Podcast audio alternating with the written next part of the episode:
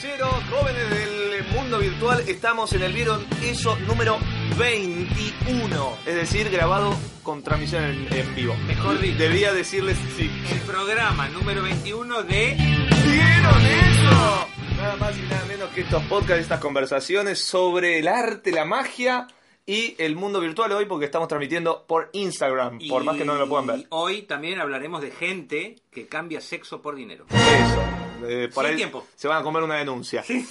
Muy bien. eh, el tema que nos eh, compete o Digo- pete, no, no hay problema. Cada uno lo que Puede quiera. haber adolescentes escuchando esto. Perdón. Ubícate. Vamos a borrar esto y arrancamos de nuevo. Es las devoluciones del público, o mejor dicho, las devoluciones sobre los actos Sí, mágicos. y es muy lindo, antes déjame decir que es muy lindo Sí. que en estas épocas tan duras que estamos viviendo, Sí. estas épocas de, de- de gobierno No sé por qué lo decís. por lo menos haya gente que te devuelva algo. Claro, exactamente. Bueno, no todo está perdido. Se agradece. ¿Quién dijo que todo está perdido? Yo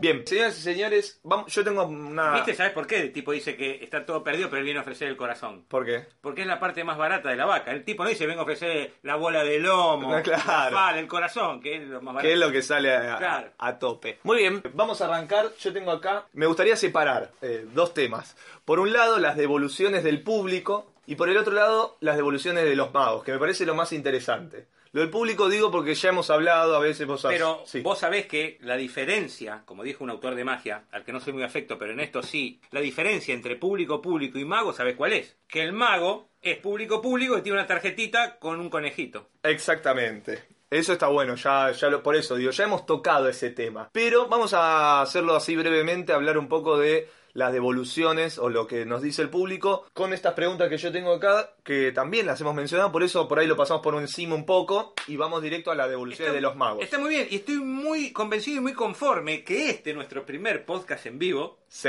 Instagram vivo. se trate, inauguremos esta modalidad, ¿con qué? Con respuestas, contestando preguntas del público, con respuestas. Esto está hablando de un ida y vuelta, Nique, de un ida y vuelta que se hace más, a- aún más material por la presencia de este ojo u ojete que, nos lleva, que nos lleva a la casa de cada uno de los, en este caso, televidentes. Exactamente, y oyentes en este caso, ¿verdad? Entonces, hay que escuchar, debemos escuchar al público, el artista solo propone y bien, gracias.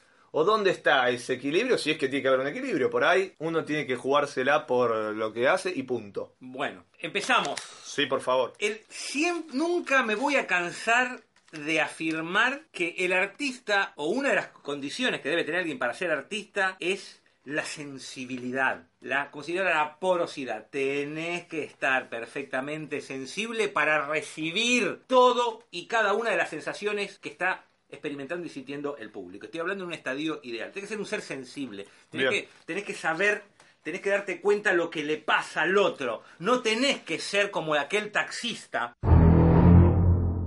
Cuando vos te subís, el tipo ¿viste? te empieza a hablar y, vos no le contestás, le decís, "Hmm, ah, hmm", para que el tipo se dé cuenta de que no querés escucharlo. Porque, Claro. Primero porque odias a los taxistas, o odias que te hablen en un momento que no tenés ganas. Y el tipo no se da cuenta. Lamento, si hay algún taxista escuchando. Pero, ¿entendés? Ento- el tipo no sabe decir, sí, porque esto, que el otro. Y, vos decís, "Mm", y, y ya el colmo de, de la insensibilidad de ese hombre cuando gira la cabeza y dice, ¿y usted qué opina? ¿Y qué querés que yo-?" No, No. no puede ser así. No seas como el taxista. No, tenés que No ser se- permeable. Exactamente. No seas como el, el amante desubicado que termina en la relación sexual y le dice a su compañera, ¿y qué tal la pasaste? Qué hermosa happy que te... No, no, no. no, no, no podés preguntar. Vos tenés que sentir, tenés que captar. Y en ese sentido, Nike, Sí. vos como artista, jamás, pero jamás tenés que preguntarle al público, ¿qué te pareció? ¿Qué fue lo que más te gustó? No, pero me no. loco, pero entonces lo tenemos que escuchar, pero no le podemos preguntar, entonces ¿cómo me entero? Y justamente, no tenés que preguntar, tenés que escuchar. Ah. El mayor tesoro con el cual vos te podés ir de, una, de, un, de un show es el poder escuchar como si fueses una mosca que se mete en- en- y está pegada a la pared y puede escuchar los comentarios del público. Eso es invaluable. Si vos preguntás, no es información que vos necesites saber, porque es una información que, que vos la- no, la, no la recibís, la sonsacás. Claro. Eh, El tipo, Y ya la- lo pones en otro estado al tipo, ¿no? En Obvio. otro estado mental. Todas las sensaciones, todo lo que capta en el momento del vivo es ah, incluso a veces hasta incomunicable. A veces, viste, cuando te quieren eh, decir, eh, eh, fel- felicitar o decir cosas, no, le- no saben usar las palabras, pero lo comunican, esto que decís vos, mientras estás actuando. Entonces, si ahí vos podés percibir, comunican eso como lo otro, como el embole que se están pegando, que lo, eh, también es una cosa muy de los artistas, de no darse cuenta, de, no permear ahí, de que, no, yo hice un chiste y se rieron todo, y se rieron por ahí tres, y vos crees que se rieron todo. Y, y ahí, ¿cómo hacer para afinar ese ojo que no te deja ver Bueno, eso, que... es lo- eso es lo que se llama la, la autocomplacencia del artista, que es muy común eso. El tipo, para no darse cuenta de la, de la terrible realidad, ¿viste? Se, se conforma con eso. Lo que te digo es que vos no tenés que preguntar, tenés que escuchar. Y si no te nadie te dice nada, pues bien, es porque no tiene nada para decirte. Pero qué importante es cuando te lo dicen. Eso es un tesoro que lo debes adorar, conservar, acuñar y acordártelo toda la semana. Mira, en ese sentido, Sí. yo, yo tengo un sistema. Yo siempre voy a trabajar a las casas de familia con un, asiste- con un asistente. Antiguamente lo hacía mi querido hermano, el mago Vlad, y hoy Vlad, día... a quien le mandamos un Un saludo. saludo. Y hoy día lo está haciendo el gran socio mío y gran mago Lucas. El mago Lucas, Lucas, LB. LB. Dentro el de la motion magia. Bueno, esta gente que tiene a bien colaborar conmigo Ajá. debe ser gente elegida. Porque debe de estar capacitada para un sinnúmero de tareas, como ser no solo llevar el material, setearme el material. Vos sabés que yo no la toco el material, no la toco, soy un artista, Vos Nick. salís y actuás. Sí, yo era artista, vos me conocés a mí de pibe. Sí. Entonces, este, este, me setean el material, me acomodan la gente, me llevan el material, hacen el warm up, o sea, la calenta, el calentamiento. ¿A o sea, vos? No, no, Ah, no, no, no. Ah, cortá, No. Nick, ya arruinaste todo. Yo Veníamos... quería ayudar. Me setean el material, me llevan eh, eh, en, en- en- en- en- en el auto, acomodan la gente, hacen el warm up si es que hace falta, ¿no? Eh, para el que el desprevenido que no entiende lo que estamos hablando es aquel, aquel preliminar que sale antes del artista y hace algunas cosas de magia como para que la gente se vaya acercando y redireccione la, la- la visión, cosa que cuando se presenta el artista ya la gente está prestando atención. Claro. No Ahí eh, desde el Instagram Nacho Ignacio Lo- González, Nacho ya, Nacho ya. dice que también fue tu mula. Es verdad, eh, sí. Nachito, Nacho. Es más, Nacho se dedicó ahora, es un gran eh, culturista. Es verdad. Gracias a, a- Papá. papá.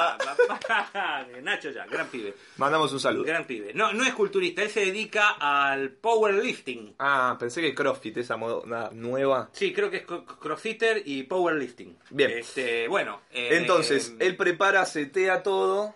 Y no solo eso, durante la performance va retirando el material, lo va seteando para después salir este, hacia otro show. los si- piques, sí. es que lo tenemos. Y no conforme con ello, también si puede, tiene que cumplir la función de escuchar lo que dice el público para después transmitírmelo a mí. Y eso es muy interesante. Luego del show, che, ¿qué escuchaste? Dijeron esto, dijeron lo otro. Vos como artista, Claro. durante el momento de la performance, debes ser una persona sensible, debes de tener la capacidad de dividir tu cerebro como Macri dividió a los argentinos. Así es como construimos la Argentina que, que tanto queremos, trabajando juntos, lo que siempre digo, sector público y sector privado. Cada uno desde su lugar. Eso. Y con un cerebro, con una parte del cerebro, performás. Y con otra parte, es la parte sensible, es la parte abierta que está captando todo lo que podés este, escuchar, sentir y ver del público. Y después, lo que puede escuchar tu asistente, eso es lo que conforma la devolución y el tesoro más grande que vos te podés llevar. Y tengo un par de anécdotas para contar al respecto, después si hay tiempo y da... Vemos si las podemos ubicar. Porque también está bueno esto, eh, ahí comentaron desde el Instagram, eh, yo alca- an- alcancé a leer, esto de eh, cuando te dicen muy lindo, muy correcto y que no te quieren desarrollar, que eso es algo que lo quiero tratar cuando hablamos de devoluciones de magos o al revés, ¿no? Si nosotros tenemos que dar una devolución. Ahora vamos a eso, pero claro, el muy lindo, eso también hay que estar atento porque... Ah, se me fue lo que quería decir, pero bueno. em, Yo no veo que nadie se haya ido. no, no, yo estoy acá, pero mi cerebro se me fue. Pero claro, ese, el identificar eso eh, también es importante, que la gente no... eh, esto, a eso iba. Muchas veces Yo te he escuchado a vos y a tantos otros artistas que la gente vive un espectáculo que es correcto, pero cuando vos salís decís, no, no me fue bien, ¿no? Eso es una percepción propia, interna, que vos tenés un nivel al que sabés que podés llegar de reacción y no lo obtenés. ¿Me explico? Entonces ahí también hay una permeabilidad de reconocer, decir, che, pará, hoy no me fue tan bien esto que dijeron ahí por Instagram. Cuando viene y te dice muy lindo, vos ya sabés, también eso es una, una aclaración, no es la palabra, pero de que no funcionó tanto. Digamos, también eso... Mira, me, me haces, eh, la respuesta que te voy a dar me hace entrar, me va a hacer entrar en aguas polémicas y profundas y hasta desilusionantes con lo que me están escuchando. No, ¿Lo digo o no? decilo, si ya anunciaste, quiero Mira, desilusionarme. toda la energía del artista, toda, en este caso, toda la energía mía, debe estar direccionada a tu propia percepción. Se trata de eso. Es decir, ¿qué, qué quiere, qué- quiere decir esto? Si abonamos al concepto tantas veces vertido de, de este, de este espacio que al primero que le debe servir ser artista es a uno mismo y que te forma como persona, vos tenés que saber que cada vez que salís a trabajar, aparte de cumplimentar económicamente tu compromiso, o sea que si te contratan para que vos entretengas a la persona, obvio, tenés que tener un nivel, te tiene que servir a vos para crecer. Entonces es muy importante lo que vos sientas, cómo Claro. te sientas, y es muy importante lo que te dice el otro y ver cómo lo tomás vos. Es decir, si vos te, de verdad te crees cuando te dicen muy lindo, muy lindo, y te vas a tu casa hinchado el pecho porque, ay, le gustó, es que no entendiste nada. Qué bien, lo has dicho. Bueno, me alegro. Exactamente, porque la búsqueda siempre es personal. es personal. No, tiene te- que ver con... Te tiene que hacer servir. Ahí aparece, perdón, eh, que te dejo. Ahí aparece la frase de típica de bueno, pero la gente le gusta, la gente se ríe, yo hago esto y la gente. Ah, muy bien, me Eso encantó. Está bien, es un Sí, criterio pero porque quedaste fun- ahí. funciona, Pero claro. si vos buscas eso nada más y te vas a caer en esa, bueno, mm, no te respeto, pero tampoco te condeno a muerte. Claro, no, mira, obvio, sí, sí. Yo quiero otra cosa. Yo busco otra cosa. Yo busco, cada vez que salgo, quiero modificarle la vida y la existencia al que me está mirando. Si no lo logro, fracasé. Fracasé para mí. Yo quiero eso. El arte se trata de eso. El arte se trata de ideales. El arte se trata de, no diría fijarse metas, porque suena muy este, meritocrático, Sí. eh, el- pero antes se trata de tener un horizonte, una utopía y caminar hacia ella. Y si no la cumplimentás, si- no la cumplís, no importa. Pero para eso sirve, para, Para eso. caminar, Sí, dijo para caminar. Galeano. que le dio Fernando Birri en una frase que injustamente se me atribuye. En uno de mis libros yo cité una frase de él, diciendo que era de él, pero la gente me la atribuye a mí. Bueno, pobre Fernando, pero es de él la frase. ¿Para qué sirve la utopía? Y él, él respondió de la mejor manera. Yo nunca, nunca escuché una respuesta mejor. Él dijo que esa pregunta él se la hacía todos los días. ¿Para qué servía la utopía? Si es que la utopía servía para algo. Dijo, porque fíjense ustedes que la utopía está en el horizonte. Y si está en el horizonte yo nunca la voy a alcanzar. Porque si camino 10 pasos, la utopía se va a alejar 10 pasos. Y si camino 20 pasos, la utopía se va a colocar 20 pasos más allá. O sea que yo sé que jamás, nunca la alcanzaré. ¿Para qué sirve? Para eso, para caminar. Y, y agrego algo que no, que no lo dijo ¿Qué se Galeano, le pero que lo digo yo. A ver. Agrego algo. A ver. Caminá hacia la utopía, pero pasala bien en ese camino. Claro. No es buen negocio, no es, eh, no, no es falta de criterio. Que eso también es un discurso de la meritocracia. de hay que sufrir, hay que pasarla No, mal eh, para eh, llegar a. Es un discurso del hijo de remil puta de la gente de este gobierno. Eso. Tenés que pasarla mal. No, no, no, el camino del arte es todo lo contrario. Tenés que tener un, un- una utopía donde llegar. Pero en el camino la tenés que pasar bien, tenés que disfrutar y tenés que quererte mucho. Porque si no te querés vos, no te va a querer nadie. Claro. Y como siempre me gusta decir a mí, Sí. cuando salgas a trabajar, vos como artista, tenés que pasarla muy bien vos. Porque por lo menos así al menos uno la pasa bien. Eso.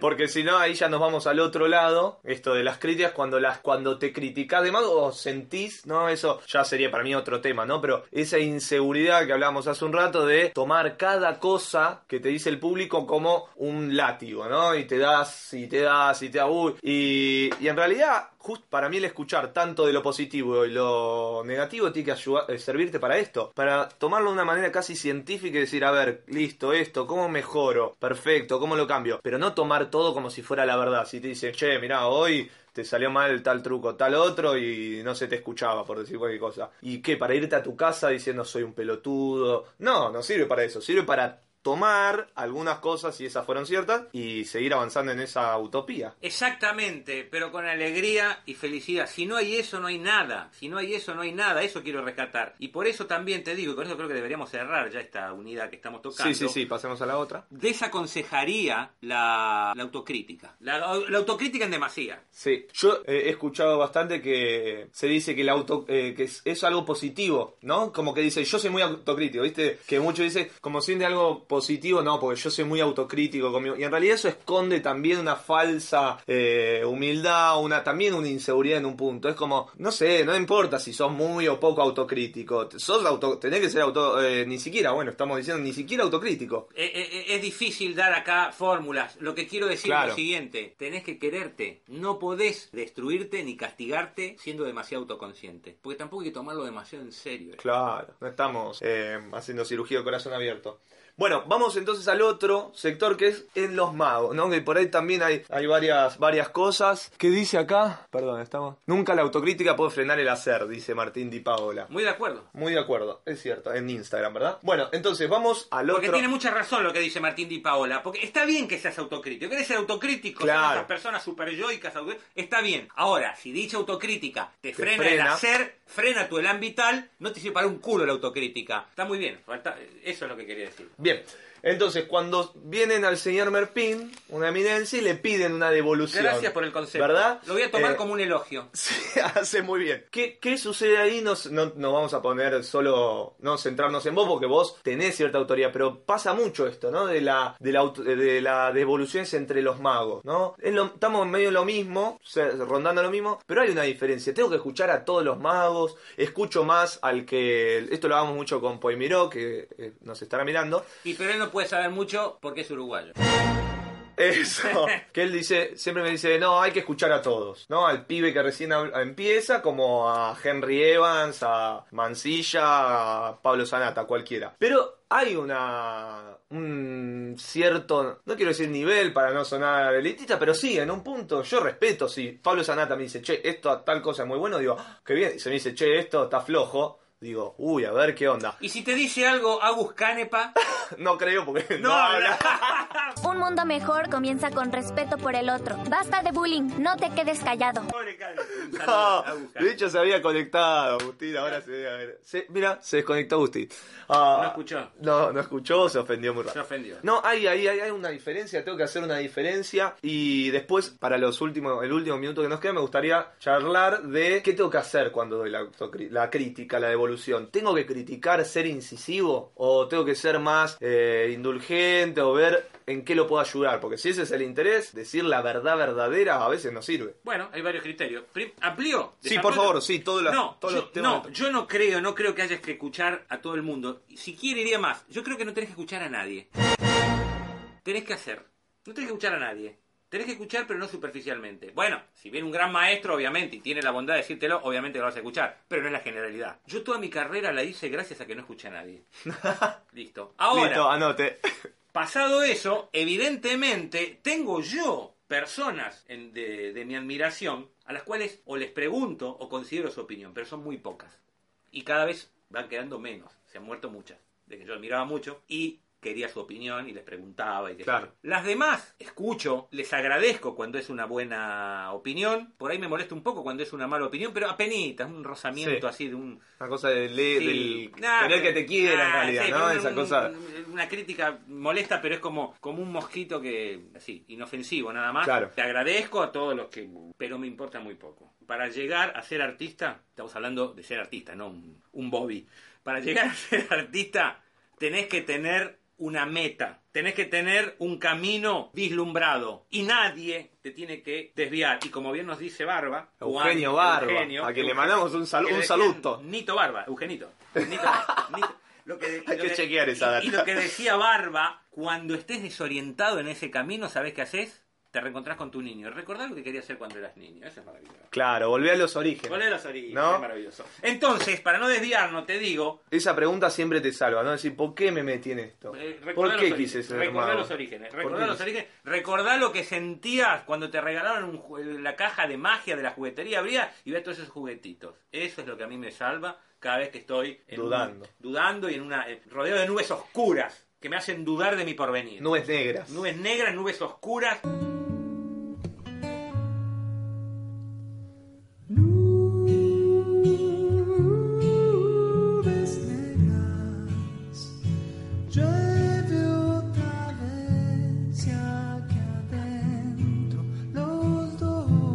Falta de aire, dudo de mi porvenir, dudo de cuál es mi camino. Me retroteo cuando era niño y abrí esa caja y vi todos esos juguetitos. Eso quiero volver a sentir. Esa es mi guía. Pasando ahora y, y se- Sí. redondeando nuestro tema, es tenés que saber reconocer a quién putas vas a escuchar. Claro. Eso quiere decir que no podés escuchar a todo el mundo. Escuchar sí, pero tenés que ser amable, no puedes decir nada, que escuchar, digo, pero tomar la opinión es muy contado, de quien podés tomar opiniones son muy contados con el dedo de una mano.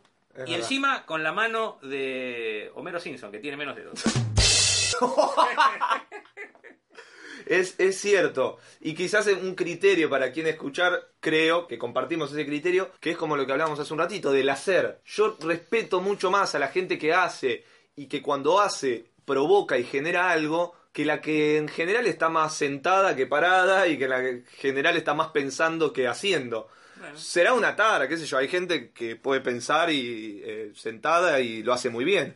Pero yo necesito que el que esa congruencia de que el que te está diciendo algo diga, ah, es verdad, porque este tipo habla de esto, pero cuando yo lo veo en escena, sucede. Sí. Porque si no, hay ahí una, una cosa muy teórica, yo creo que en todas las artes pasa, pero en la magia, que es la que conocemos, de opinar, siempre dar una... De hecho, estos podcasts siempre traen, de hecho lo estamos viendo ahí en, en Instagram, una cosa de querer opinar, de querer hablar, que está bien, todos tenemos que hablar, pero después, duda Merfín, con la cara, todos tenemos que poder hablar, pero después uno escucha a quien se condice con lo que hace. Sí, No, porque si no es como este que se... a- yo me encuentro en, tanto en el teatro como en la magia, gente que digo, pero para, ¿entendés vos qué estás haciendo para decirme esto? ¿Qué estás ha- Ah, estás haciendo... Bueno, no, lo criti- no le digo nada, le digo, ok, listo, sí, te escuché. Pero en mi fuero interno digo, este, ¿qué hace? Ah, este es este, Pero- bueno, listo, pero- entonces tomo... pero, pero también, si vos querés llevar tu antorcha olímpica del arte, Sí, tenés qué lindo. que es muy bien, antorcha olímpica del arte, tenés que saber a quién tenés que conformar. Porque, por ejemplo, te doy un ejemplo. Yo una vuelta estaba con Juan Tamariz, así como estamos vos y yo, pero en vez de vos era yo, en vez de yo era Juan Tamariz. Pero yo quiero ser Juan Tamarí, ¿cuándo voy a ser yo? Y él, Tamariz, me elogia mi rutina de a los chinos. Yo le hago la rutina Ajá. y me la elogia. Bueno, genial. Maravilloso. Yo me fui feliz de la vida. Ahora, pasado el tiempo, estoy un domingo en un country trabajando para burgueses cocainómanos. Este, y estoy haciendo mi rutina de a los chinos, que para mí es genial, elogiada por Juan Tamariz, qué mayor garantía de calidad. Y veo que hay dos o tres tipos que están durmiendo y babeando una baba blanca que le sale por acá, no les interesaba nada. Se ok. les armó el hilito, como dice armó el Tenaza. hilito, Claro, le armó el hilito. Se le Yo, armó el hilito blanco. así, pero en ese momento yo tengo que lograr que esos dos desaprensivos, esos dos rústicos, caigan seducidos y muertos por la potencia del arte de los aros chinos. Y si no lo logré en ese momento, fracasé, Fracasé, fracasé. Y, y no importa quién te la haya elogiado, ¿entendés? Totalmente Es un concepto muy profundo y espero que haya quedado entendido. Muchas gracias, hasta aquí el primer podcast que grabaremos en vivo, quizás ahora se venga orto. Con ustedes les dejamos esta devolución de, de sus opiniones. ¿Cuál sería? Hay que re- Ahí está, la del gato.